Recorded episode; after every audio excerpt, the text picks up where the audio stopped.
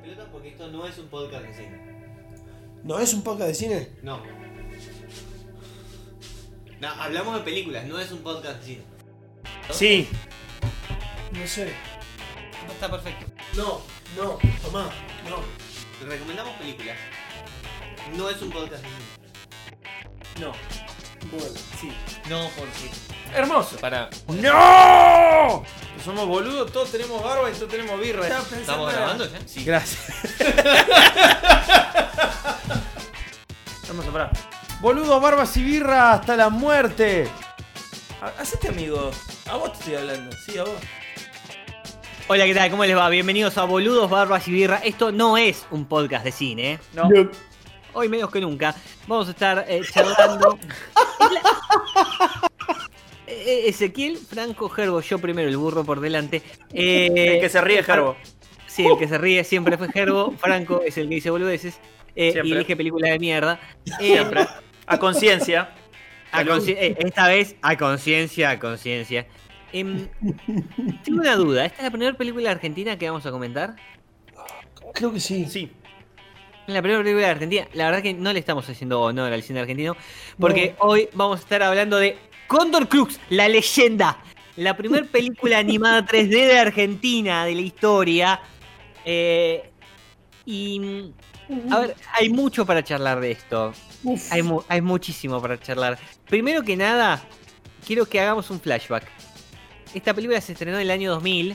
eh, quiero saber qué. El, el mira, casi, casi hace 21 años, porque fue el 6 de enero.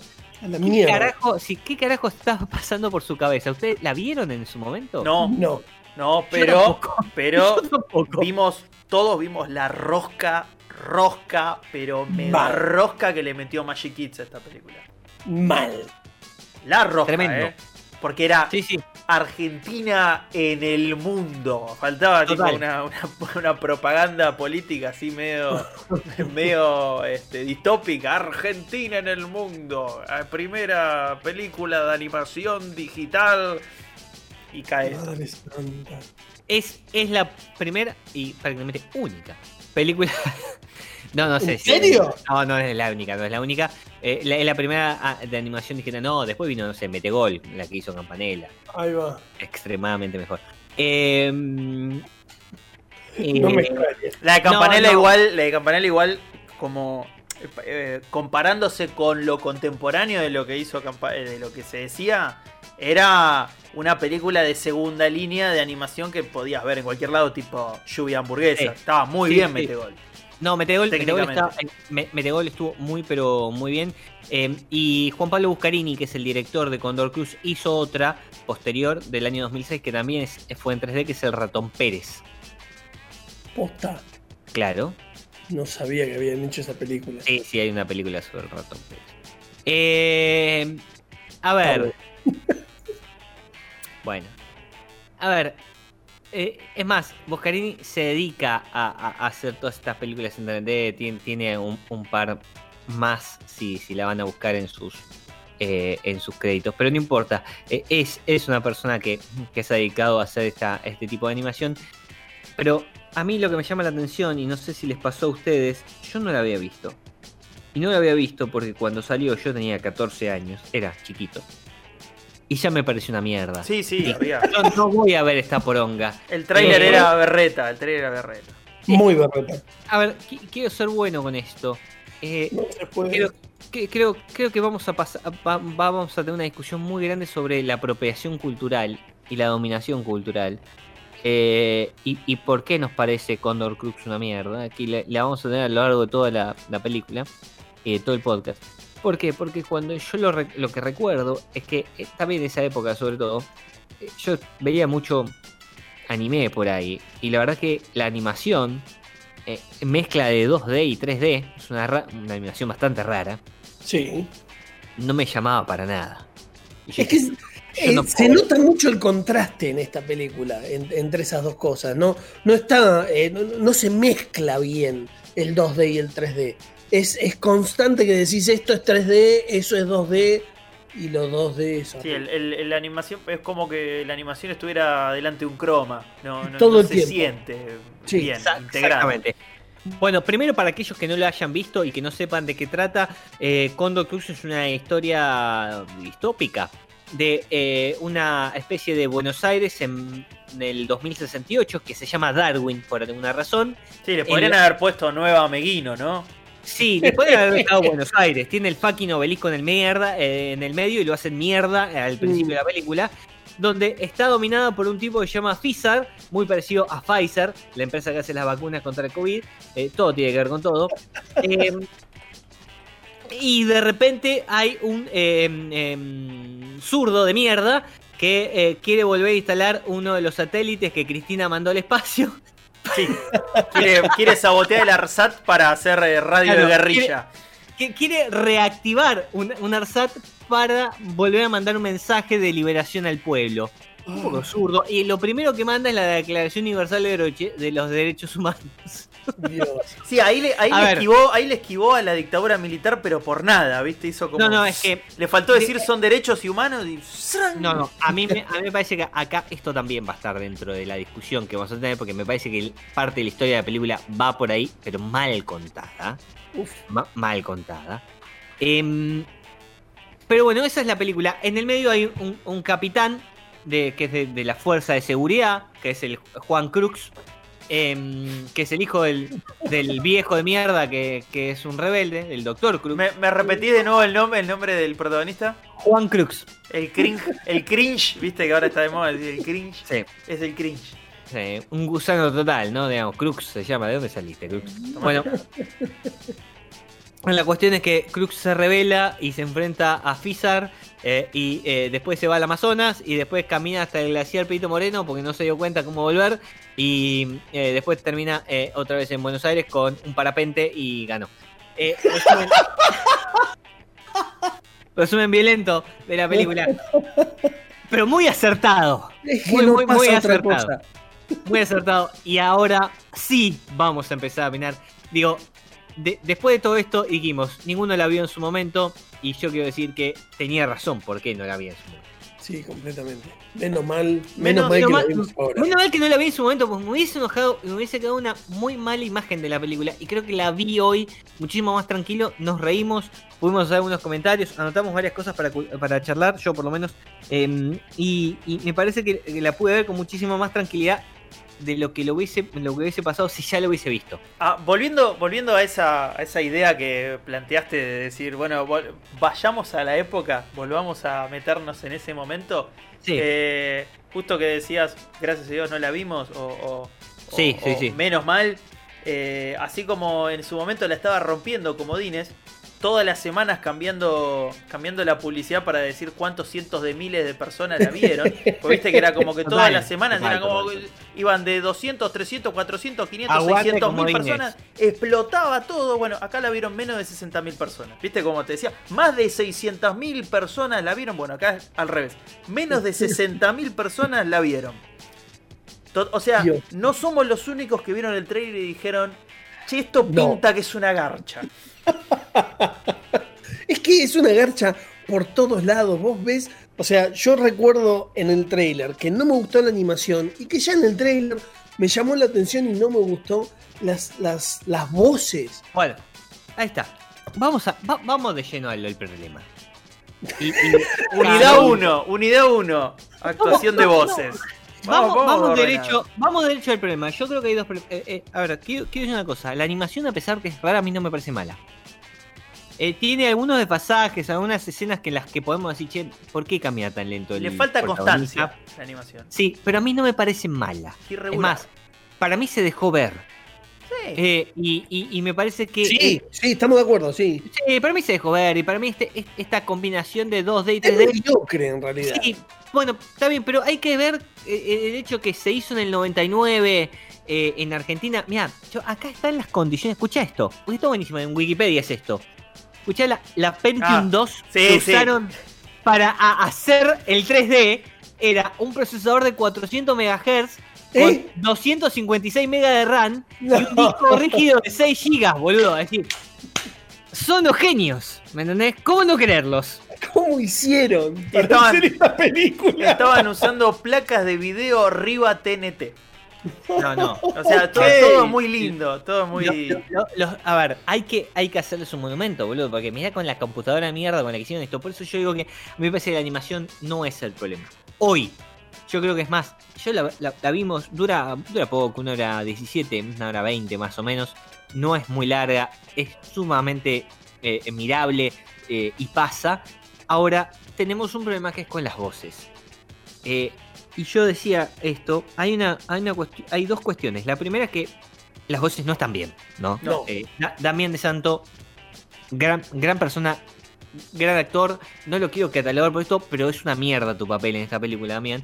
Eh, y no le pusiste ni un poquito de onda, digamos. El único que está bien es, es Arturo Mali, que es el que hace el malo de, de Fizar.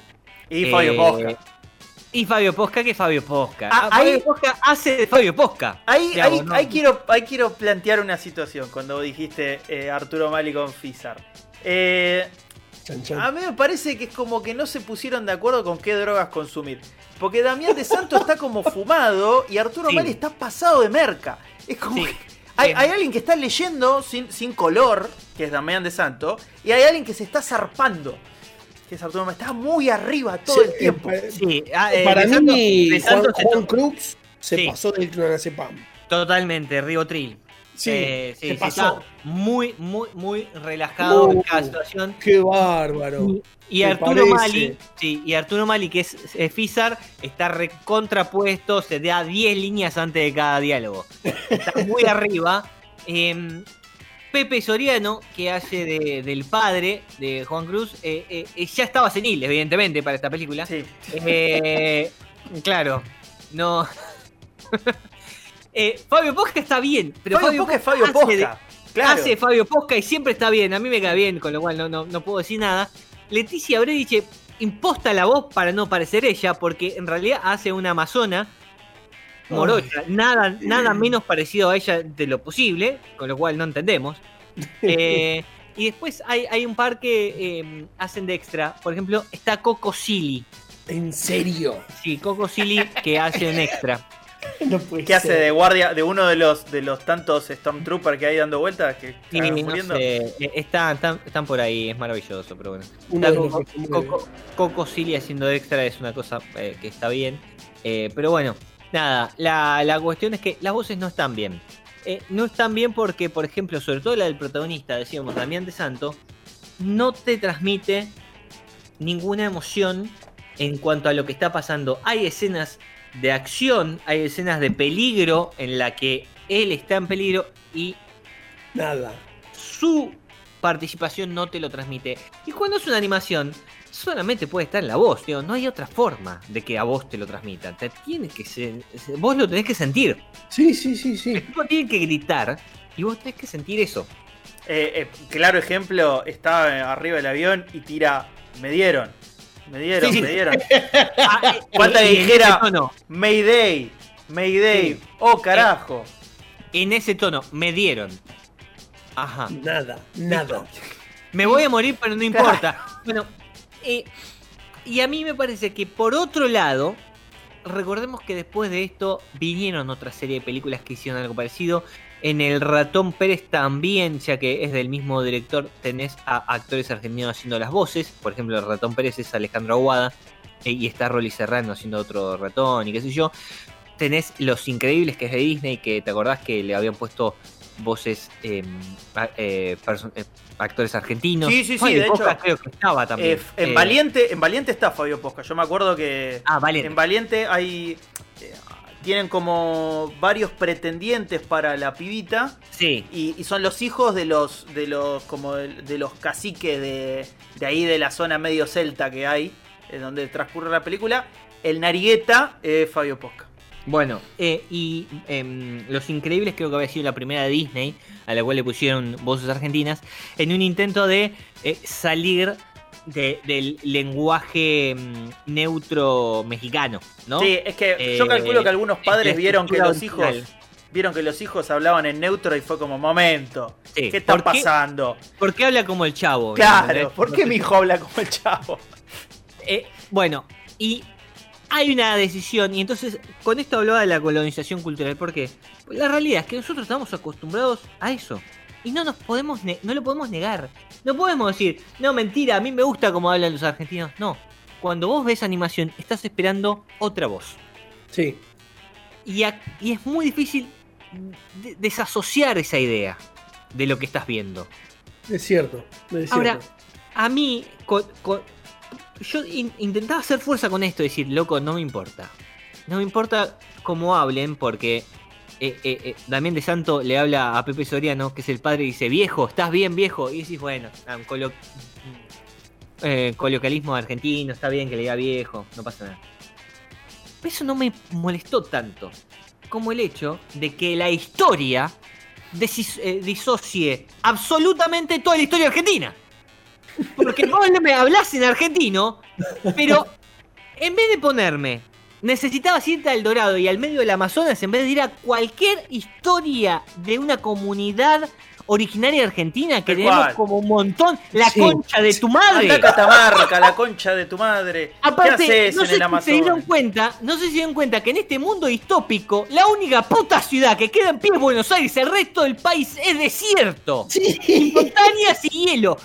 Entonces, vos decís, no puede ser. Porque, a ver, yo entiendo, hiciste Te va a todo hacer un mal, boludo. no, no importa, pero hici- hicieron un esfuerzo para decir, no, no, no, lo- el valor de la Argentina de la historia y la- el valor de la Argentina y la historia que es Buenos Aires, que encima ni siquiera se llama Buenos Aires, le pusiste Darwin como se llama una ciudad en Australia. Igual para. Darwin, momento. es una Eh, ciudad en Australia. Tiene una justificación, es muy porteñocéntrica la película, número uno por lo que decía la de la película. Y, y- y- y lo segundo es porque los iconos que tratan de mostrar la identidad del país son el tren de las nubes, el glaciar Perito Moreno Y, y- la Concagua. y el Aconcagua. O sea, le faltó mostrar las cataratas y estábamos dentro de en un starter pack de turista. de- de turista. Eh, como el- ¿Viste como el mapa de Argentina este que, que se pone de moda cada tres meses Sí, en sí. Twitter? Bueno, lo mismo. Maravilloso, porque contemos esto. Hay una. hay- hay- eh, en parte de la historia, eh, Crux lo, lo estaban llevando a una especie de prisión, ¿no? Después de que lo habían atrapado a Juan Crux. Y, y el avión cae en el medio del Amazonas. Ahí él descubre que es el cóndor elegido por. Por alguna razón es el cóndor en el medio del Amazonas cuando Cóndor está en las montañas. No, no, Nada no, que ver. mal, Nada que mal. ver. No importa. Hay una cóndor- justificación. Hay una no importa, razón. No me importa. no Hay me una importa. Razón. cóndor- Ganó el premio Cóndor Festival de Cine. Sí, sí, no, no, fue, eso no fue importa. pura, fue puro, este, ¿cómo se llama? Manejo de, de la influencia. Eh, Bueno, la cuestión es que llega al Amazonas, ahí encuentra una comunidad que jamás había sido tocada por la civilización moderna, pero habla en español, por suerte, para que los podamos entender. Eh, La ahí, mina. ahí conoce a Sonia. Sonia, eh, lo acabo de googlear, etimológicamente es un nombre que tiene raíces rusas, eh, españolas y indias, de la India, literalmente. No es amazónico el nombre, le pueden haber buscado un nombre posta. Claro. Y ahí los llevan a ver a los dioses y los dioses le dicen que él es el cóndor que viene a salvar al universo y qué sé yo. Eh, y el chabón, desde el Amazonas, dice, bueno, secuestran a Sonia, la tengo que ir a salvar. En vez de volver del Amazonas a Buenos Aires, decide ir primero a Jujuy, al tren de las nubes. Y decís, bueno, por ahí, porque no sabemos en qué parte del Amazonas estaba, ¿me? Por ahí no era Brasil, por ahí era más tirando a Perú. Entonces está bien, tiene sentido que baje por ahí. ¿Me entendés? Después llega la Concagua, pues decís, medio que te pasaste, macho, porque, digamos, ya fue, está- estás como muy frío, estás en el medio de la cordillera. Estás bueno, más cerca de Santiago que de Buenos Aires, ya la pifié. y evidentemente no quiso ir a Córdoba, entonces evitó doblar al- a, a- en ese momento estaba bajando a la izquierda sería. Evitó doblar a la izquierda y siguió para abajo y se pasó y llegó el Perito Moreno. Y ahí está en la loma del orto, porque de Buenos Aires, ¿me entendés? Es como que se pasó 1500 kilómetros por lo Claro. menos. Y todo agarró esto la- caminando Sí. y en un par de meses nada más. Y aparte, los tres puntos que nosotros nombramos, yo lo dije en joda, pero es así, bajan por la ruta 40, que es la ruta del turismo en Argentina. Que va de Ushuaia a La Quiaca, literalmente. Bien, Es tristísimo. Hay Ah, un montón pará, de no nos fallas de lógica en, en la película. Pero es que no hay guion, boludo. No nos olvidemos de una cosa hermosa. ¿eh? No nos olvidemos de una cosa hermosa. Aparece una, una, una réplica del monte del Cerro Fitzroy Sí. enfrente del glaciar Perito Moreno Por alguna razón. y lo, lo escala. Sí. Porque está ahí. Porque está ahí. O sea, cap- cap- capaz que acá hay algo. Este, tengo un sueño y no, y capaz que el Fitzroy que está ahí enfrente, más allá de que está a varios kilómetros en realidad de ahí, pero no importa, enfrente, eh, lo escala.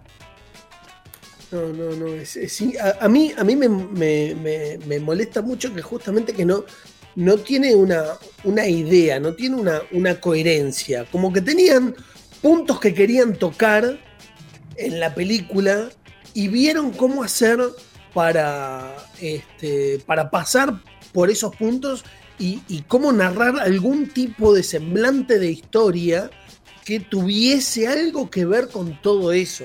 Bueno, Pero algo esto. que, para, para, porque hay algo que, algo que lo charlamos más de una vez es justamente lo que tardan simplemente en moverse de un lado para el otro. O sea, era como, yo sé que quiero pasar por acá, pero no tengo contenido para llenar eso. Entonces, ¿qué hago? Y los personajes caminan. Y mientras caminan, escuchan música.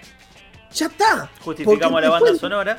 justificas la banda sonora y rellenas todo el tiempo que hay ahí, que podrías estar poniendo una historia, porque no es que, que- que no tuvieron la posibilidad, la tuvieron. Y no es que pasan boludeces, no pasa nada. No lo llenan con contenido. Escucha esto, Gerbo. Horacio Bernardes, eh, Bernades, eh, para página 12, en el año 2000, escribió esto. Mucho diseño de producción, muchas computadoras, fondos 3D y efectos digitales, pero a la hora de construir un guion que sea algo más que un una simple sinopsis, personajes que trasciendan la figurita y una historia con peso y poco volumen, todo sigue resultando absolutamente subdesarrollado. Durísimo. Sudamérica, papá. Sí, papá. Pero Eh, sí, tal cual. otra cosa que, que me sorprende, esta película la produce una productora que se llama Patagonic Film Group. Sí, Uno sí. puede decir, che, bueno, eh, ¿qué tiene, de, de- qué, qué- qué tiene Patagonic Film Group? Bueno, tiene Dibu, tiene Dibu 2, Claro. La venganza de Nasty, pero también tiene Nueve Reinas, tiene El hijo de la novia. Y y después, bueno, tiene todas las películas de Gran Suar, ¿no? Que son todas malas. Eh, entonces es como eh, que la, la- la cagada es cuando se dedican Cuando a pagarle un animación. estudio de animación. Sí, bueno, Después, puede pasar. bueno, A veces te sobra plata y fallás. sí, Pero, a ver, tengo un par de cosas anotadas que quiero discutir con ustedes. La primera, Argentina y los psicólogos. Fabio Posca hace de un psicólogo digital. Eso me parece maravilloso. Me parece absolutamente maravilloso. El personaje de Fabio Posca es una especie de, no sé, reloj pulsera, es un, una, un es celular. una Top. celular. Es un híbrido entre una Palm Top este, y, y- Sí. y- y- porque el smartphone ahí no, no estaba ni No, pensado, no, digo. estaba ni pensado, pero es una especie de smartphone que, Es que una le- le agenda, el, pro- el sí. protagonista constantemente y en realidad es un psicólogo. Y el chabón le habla. Es maravilloso, tenemos un problema con los psicólogos. Está científicamente comprobado que Argentina es el país con más psicólogos eh, cada 100.000 habitantes del mundo. Eh, y evidentemente todo esto se replica. Sigmund se llama el chabón. Aparte se llama. Absurdo. Pero Bueno, es, es- es cierto, y encima empieza casi con eso. O sea, cuando, cuando conocemos al personaje principal, está en medio de terapia. Sí, totalmente. Segunda, eh, ni bien empieza la película, nos enteramos que está en un toque de queda, lo cual es gracioso en este eh, momento, por lo menos en el momento que estamos grabando este podcast. No sabemos cuándo esto vaya a salir, por ahí Siempre- ya no hay toque de queda. Siempre bien con la coyuntura nosotros. Y no lo pensamos, viejo, no lo pensamos. Sale de culo siempre. Sí. Hay un momento en el que el protagonista grita síganme los buenos, lo cual es ridículo. Sí. Sí, no tiene nada que ver. No. Completamente de más. No, y No. e inmediatamente después entra a un templo donde conoce a los, a los dioses, ¿no? Que hay, hay una estatua que cobra vida y le dice, y toma ayahuasca por alguna razón o algo así, porque hay una escena psicodélica que nada tiene que ver con el resto de la película, pero está muy buena. Y con Cerati de fondo. Con Cerati de fondo. Y hay un cóndor. Ahí vuelve a aparecer el cóndor. Y ahí está. ¿Y por qué ahora, ya que nombraste a Cerati y, y previamente había estado Vicentico, no hablamos de la banda sonora? Fue una de las cosas que empujó la película, o que con la cual intentaron empujar la película, fue con la participación de Caballero de la Quema, en ese momento eran populares, no como ahora. No pregunten por qué después tuvimos la crisis del 2001. No Claro. pregunten. Vicentico, Ataque 77, de David Lebón y Gustavo Cerati. Todos estos en algún momento eh, ponen la eh, un temi hay un temita que ah, van a aparecer para la película, lo cual es eh, muy muy interesante. Eh, y la verdad es que te por lo menos hace la película en algunos momentos nos interese. Por ejemplo, ni bien apareció Vicentico, dijimos, ¿este es Vicentico? ¿Qué porongas en, la- en el medio del Amazonas salen cantando como Vicentico? No tenía sentido, pero eh, algunas otras partes están mejor puestas. La parte de Cerati, por ejemplo, quedaba bastante bien. Quedaba bueno eso, sí. Sí, es el te- raíz. Eh, para que lo busquen, Ataque 67 mm, eh, no, no nos pareció, no- nos parecía medio modernoso, pero bueno, era el ataque de fines de los 90, principios del 2000, no, estaba, no se tocaba en Gilda y hacían otras cosas. Y, y así sucesivamente. Eh, hay dos temas de los caballeros de la quema, o en realidad uno, uno y uno de Iván Noble solista, lo cual es demasiado. No, es, es Sí. demasiado. No, no, Todo claro, lo que viene con. Iván Noble es demasiado. para cualquiera. Pero bueno, la, la banda sonora había sido una de las cosas que habían intentado hacer como para empujar la película. Porque bueno, también se vende la banda sonora, también está bueno, es una otra forma de generar guita. Y en este, en este caso, vaya bien, a algunos nos gusta más, nos gusta menos, la banda sonora tenía unos buenos nombres. Eh, Em. ¿sabes, qué, ¿Sabes qué otra banda sonora de otra película de animación de mierda tenía muy buen arrastre? Rock and Roll. Ah, sí, bueno. que tenía buena animación. Tenía a Reed, tenía Iggy Pop, tenía Debbie Harry. Y tenía a Chip Trick. Bueno, acá tenemos a Vicentico, David Lebón, Iván Noble, Ataque, Cerati. Más allá de que. Más allá de que hay cosas que son tipo. Este. ¿Cómo se llama? Eh, eh, impermeables al paso del tiempo, como Lebón o Cerati, que en cualquier momento lo nombrás y es relevante, bueno, también tenés a los Caballeros de la Quema o Iván Noble. eh, eh, por, por, por Sí, pero en ese, momento, en ese momento eran muy populares y, y creo que estaba bien, digamos. Por Me eso, por eso. que la la lista, la lista de, de- de integrantes de esta banda sonora era para vender el disco. Digamos, alguien hubiese comprado un disco Claro. únicamente porque tenía dos temas de Caballero de la Quema, dos temas de Vicentico, uno de Cerati, uno de Ataque y uno de David Lebón. Me parece que solo eso te podía vender el disco, aunque la película te parezca eh, una cagada o no te guste, digo. Eh, la banda sonora valía por sí misma y eso sí es un valor para destacar, insisto. Sí. Pues, por ahí te puede gustar, te puede no, si los conoces o no los conoces, no importa, pero la banda sonora me parece que está bien. Me A parece mí- que esto es una, una mm, cuestión interesante. A Yo- mí dos cosas que me llaman la atención. Perdón, Dale, perdón que me meto. no, no, no, dale, vamos Ay, con eso. Hay una cosa particular que me llama la atención y es que hay personajes que están personificados. Vieron que en, en algunas películas, espe- especialmente, qué sé yo, si yo digo mi villano favorito, este, por decir alguna que haya visto hace poco, los personajes en sí se parecen a la persona que presta la voz. Sí, Es cierto. Bueno, a- acá lo que me pasa es que los personajes a veces me hacen, me hacen acordar a otras personas relevantes de, de la farándula, de los actores, pero que no son justo ellos. En particular, eh, el malo, nuestro amigo Fizar, es Sí. idéntico a Daddy Brieva. Idéntico. Es verdad. Pero es Ar- bien. Arturo Mali. Es yo no sé, porque me, me baso, en, me baso en, el, en el vivo ejemplo de The Last of Us, que quisieron hacer que fuera la, la muchacha de Juno, que ahora es un chabón. Ahora no me Sí. acuerdo cuál es. Y bueno, y como que no arregló el final y, y quedó ahí tirada. Entonces tuvieron que agarrar una pibita y más o menos modificarla y decir, bueno, es esta. Pero claramente vos la ves y decís, es, pero no. Bueno, acá es lo mismo. Me pasa con eso, me pasa con el, protagonista, que para mí es, más parecido a Sergio Hendler de lo que es a Damián de Santo, pero Sergio Hendler en ese momento no era conocido, con lo cual no, no, no. tengo otro problema ahí, digo, ¿quién ca- ¿en quién carajo pensaron? Y, y otra cosa que, me- que me, me produce un poco de, de- de- como de inquietud, pero quiero volver para atrás con lo que vos decías antes, es, eh, me quiero meter en la piel de un padre que llevó a los hijos, ¿entendés? Los sentó ahí. ¿Con, con qué salís? ¿Qué te llevas de la película? ¿Qué, qué- Sergio Hendler, no, Daniel Hendler, ¿no? Daniel Eh, Hendler, perdón, Sergio Hendler Sergio es era- el periodista deportivo. el, el que era fanático de Román y se murió hace poco. Sí, sí, sí, le mandamos un gran saludo a toda la familia. Eh, Daniel, Daniel Hendler, sí, sí. Eh, eh, bueno, nada. Eh, a ver, yo, a mí me- lo de David Breo me mató. No puedo superar eso. Es- Pero es lo mismo- Mali está bastante bien. Es lo Eh, mismo que ver la sirenita ahora. Yo veo la sirenita desde que mi hermana me dijo, che, eh, el cangrejo Sebastián es igual a Fabián Llanola. Y probablemente Disney no tenía ni, ni, ni conciencia de que existía Fabián Llanola, pero lo hicieron igual. Me ponen mal esas cosas, boludo. eh, Es muy fuerte.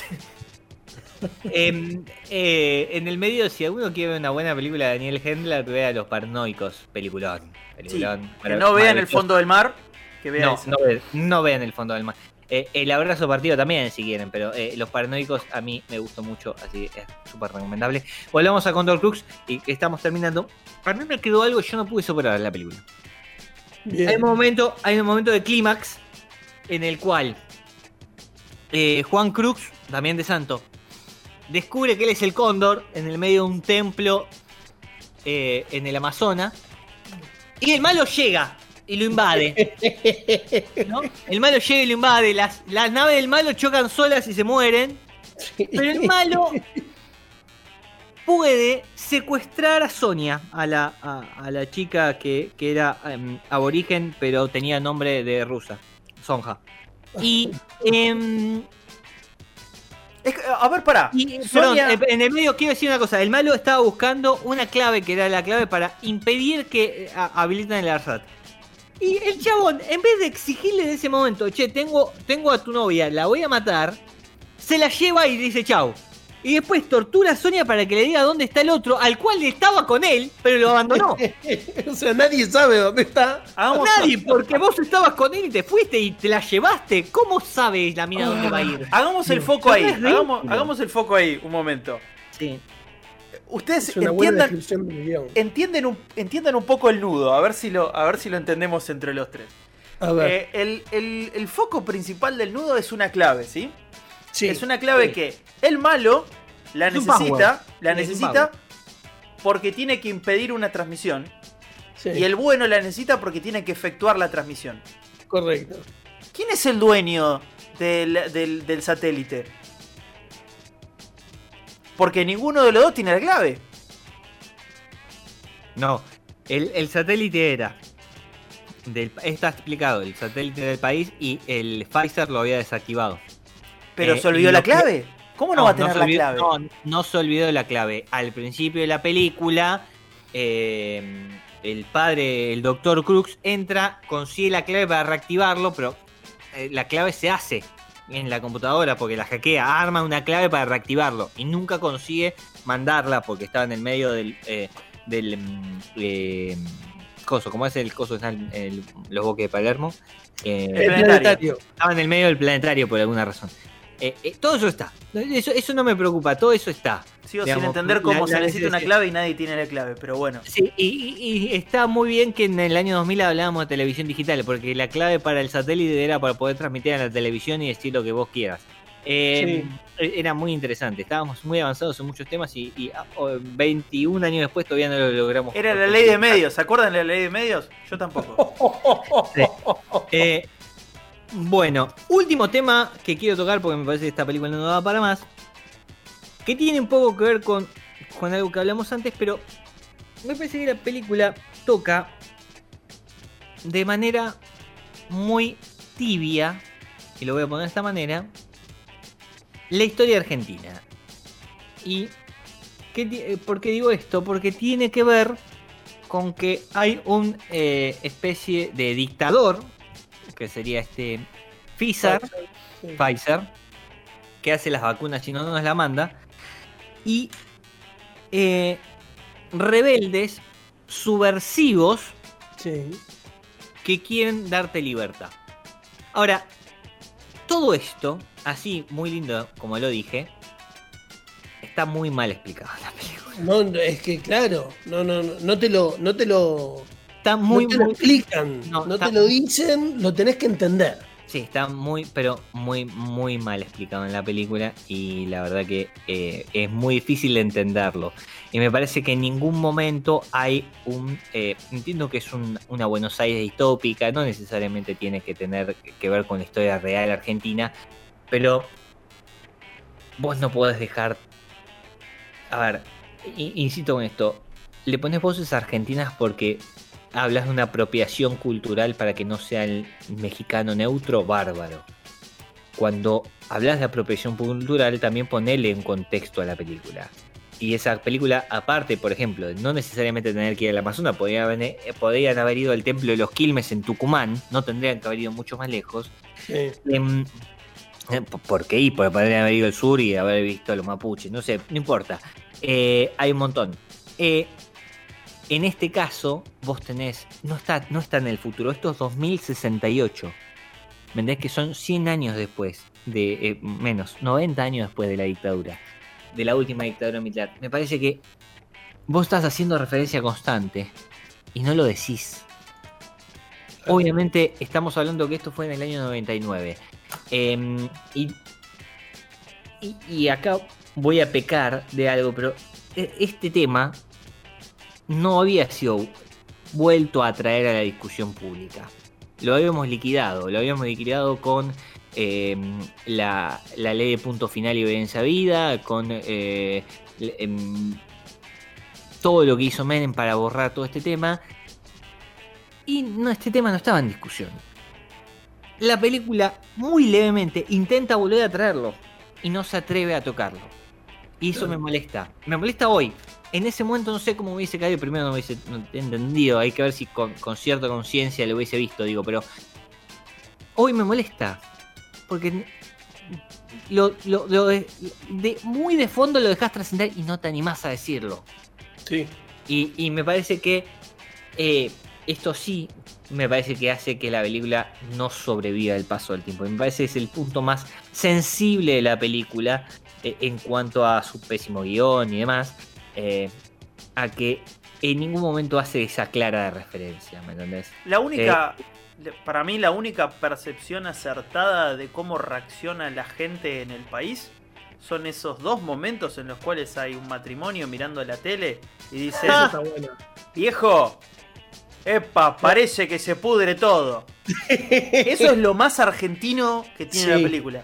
Y es pero acertadísimo, porque es la, la percepción de que hay un montón de gente que no tiene ni puta idea de lo que está pasando cuando está pasando algo. Sí. Para finalizar, quiero decir que esto no se pudo haber resuelto volando un parapente, nada más. Digo, eh, Pero se resolvió así. había naves espaciales, disparaban rayos y el, el protagonista gana en un parapente. La, la naturaleza, la naturaleza de la sociedad es tan marcial que se hace un monumento en el lugar donde cae muerto el dictador. es increíble. Es, es así de violenta. eh, Me encanta porque encima te lo aclaran por las dudas. Ah, Claro. ah y, y la única persona que no habla castellano en, en la película, que es un nenito del Amazonas, termina la película contándonos, este, aparte implícitamente que aprendió a hablar castellano, eh, Sí. todo lo que pasa en la película. Es Sí, muy bueno. O- otra apropiación cultural distinta. No, Bueno, Una versión eh, mejorada, la versión que habla castellano, escuchame. vamos a ir eh, liquidando esta cuestión. Estuvimos hablando de Condor Crux, la leyenda, película del año 2000, Argentina, la primera película argentina que hablamos para Boludos, Barbas y Birra, esto no es un podcast de cine. Eh, Les y- pedimos perdón. Les pedimos mil disculpas. miles- argentino. Les pedimos miles de, perdón. películas, miles de películas mejores para, para ver. Podemos haber visto, no sé, Plaga Zombie, pero no importa. Eh, empecemos. Eh, Gerbo, ¿qué te pareció? Eh, no me peguen, por favor, no me peguen. No, De- de- del 1 al. eh, De, de- no, de. No. Claunado. Clownado, clownado a 5. De Clownado a 5, yo voy a ser sincero, a mí me hizo reír del, del lo choto que es. Eh, así que le voy a dar un 1.5. No entiendo. ¿Sos, sos malo? ¿Sos bueno? ¿Cuál- Estoy cuál- siendo muy bueno. Sí, pediste perdón. Yo pensé que te Eh. ibas a, a- a poner más. Para mí está, está rozando más clownado que otra cosa, pero me hizo reír. Así No, subió obviamente. bastante. Sub- Subió bastante. Gerbo, 1,5. Franco, Yo le iba a dar más que Gerbo, pero ahora A lo la tengo que mierda. pensar. Yo también le iba- yo le voy a dar yo más le voy que a, Gerbo. yo le voy a dar un 2. Wow. Les gustó más hay, que a mí. Hay una intención, ah, es, es la primera vez que Argentina hace una película de animación digital. Sí. sí, hay sí, una sí, manito de España que la verdad no se nota, pero, hay una manito de. Es España. que, es que ese es el punto. Mirá, me olvidé de comentar eso. Para mí, España se metió, empezó a empujar, dijo: No, esto se viene abajo. Y le soltó la mano. Y Sí, hay- sí, también yo te ayudé. Y se van. Lo mejor de la película es la factura técnica y, y por momentos es eh, irregular. No es mala, es irregular. Por momentos, Sí, por momentos hay demasiado. 4 cuadros de animación y por momentos hay 60. Sí, sí. Pero a mí, bueno. igual, lo que más me molesta es el guion. Es lo que hay. Sinceramente. No es que es lo peor de la película. Lejos. Por eso, entonces. Pero me hizo reír, entonces. Bueno, Kerb 1,5, Franco 2, yo también le voy a dar 2 y, eh, los argumentos lo- los dimos y me parece que ustedes lo repetían, yo opino exactamente lo mismo. Em, a mí me parece que eh, el guion es muy malo, la historia está muy mal contada. Mira, la historia, la historia puntual podría haber sido mucho mejor contada, ese es mi problema, digamos. Sí. Haber hecho la misma historia mejor contada y ahí es donde está el problema, no es que la historia es mala. La historia podría haber sido mejor contada y quedó hecho como una bosta. Ahora, es la primera película de animación digital argentina, lo cual es un avance. Hay que ponerla en contexto. Tiene 21 años ya. Em, que por ahí el tipo de animación que tenía Argentina, digamos, está No. atrasada 20 años más, ¿no? Es Digamos, entendible, eso es entendible. Claro, se, se podía haber hecho en 1980 esto, pero no importa. Eh, pero yo creo que no me pareció tan mala como yo esperaba. Yo, yo, yo esperaba que fuese mucho peor. Realmente lo digo. A la mierda. Así que le, le poner un 2 también. Que, que es eh, lo, lo que decíamos. Me parece que podía haber sido mucho, mucho peor esta película y no la terminé pasando tan mal. Me, hizo enojar mucho con estos temas que discutimos. Que bueno, no, no puedo creer que resuelva todo en un parapente, pero no importa. Eh, es lo que hay.